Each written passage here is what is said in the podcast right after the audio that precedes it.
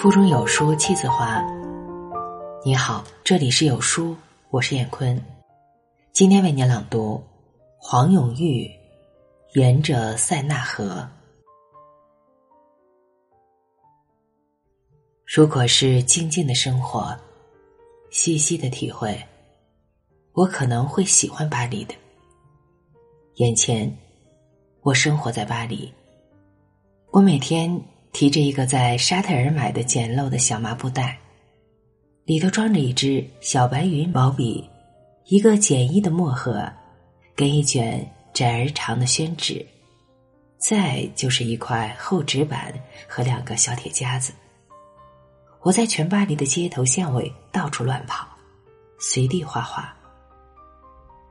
后来，在塞纳河边的一家出名的历史悠久的美术用品店里头，得到一具理想的三角凳。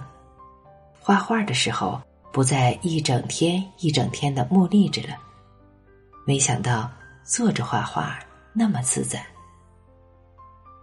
严复、康有为、梁启超提到的那个巴黎。和我那么遥远，他们的评议只给我一种站在大深井边的神秘的惊讶。六十多年前，我毕竟太小，对自己身边的现实尚茫然不得而知。几万里之外的巴黎和我有什么相干？徐志摩写过英国、意大利和巴黎，他的极限的攻击。就是为了一些有名的地方取了令人赞叹的好名字：康桥、香榭丽舍、枫丹白露、翡冷翠。徐志摩笔下的巴黎，不如说是巴黎生活中的徐志摩。让五六十年前的读者眼睁睁的倾听一个在巴黎生活的大少爷。宣述典雅的感受。我倒是从雨果和左拉、巴比塞，以及以后的艾伦堡、阿拉贡这些人的文字里，认识到巴黎真实的人的生活，那种诗意的广阔、爱情和艰辛。五十年代初，香港放映了一部美国歌舞片，叫做《巴黎艳影》。为什么四十年后我还记得这个庸俗的名字呢？平心而论，它是一部活泼生动的片子，介绍几位住在阁楼的年轻艺术家真实的生活方式。导演一流，舞蹈一流，摄影一流，演技一流。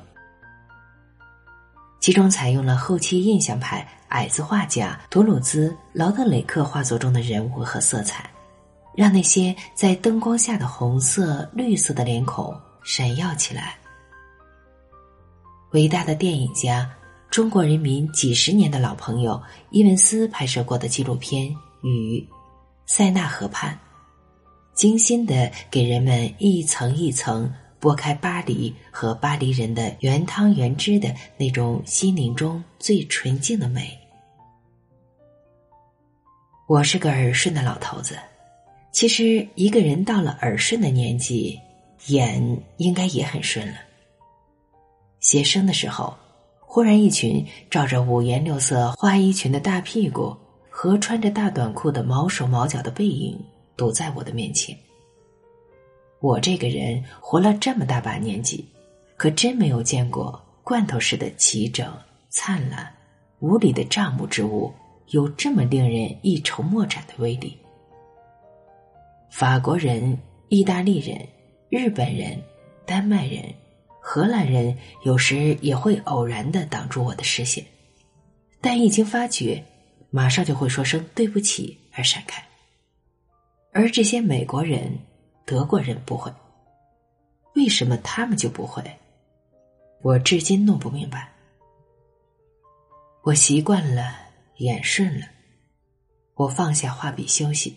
喝水、抽烟，站起来东看西看，舒展心胸。巴黎人、意大利人历来不当画家，更是见怪不怪。艾伦堡在他的《人、岁月、生活》一书中提到巴黎人几十年前一段趣事：一个全裸的中年人斜躺在巴黎街头咖啡馆的椅子上喝咖啡，看街景，人来人往，不以为意。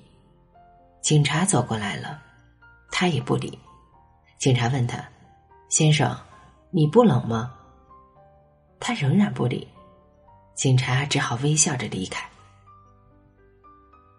巴黎的大街齐整、名贵、讲究，只是看来看去差不多一个样。一个从近到远的透视景观，又一个透视景观，缺乏委婉的回答。招引来一群又一群鲁莽的游客，大多密集在辉煌的宫殿、教堂或是铁塔周围，形成二十世纪的盛景。有文化教养、有品位的异国人，大多是不着痕迹的夹在巴黎人的生活之中，他们懂得巴黎真正的浓郁。我在卢浮宫亲眼看到夫妇俩。指着伦勃朗画的一幅老头像，赞叹的说：“啊，蒙娜丽莎。”而真正的那幅蒙娜丽莎，却是既被双层的玻璃罩的罩住，又给围得水泄不通。蒙娜丽莎，啊，我知道，那是一首歌。一个搞美术的香港人对朋友说了：“我也在唱。”蒙娜丽莎是一种时髦倾向，但不是艺术倾向。好文章分享完了，愿你拥有美好的一天，晚安。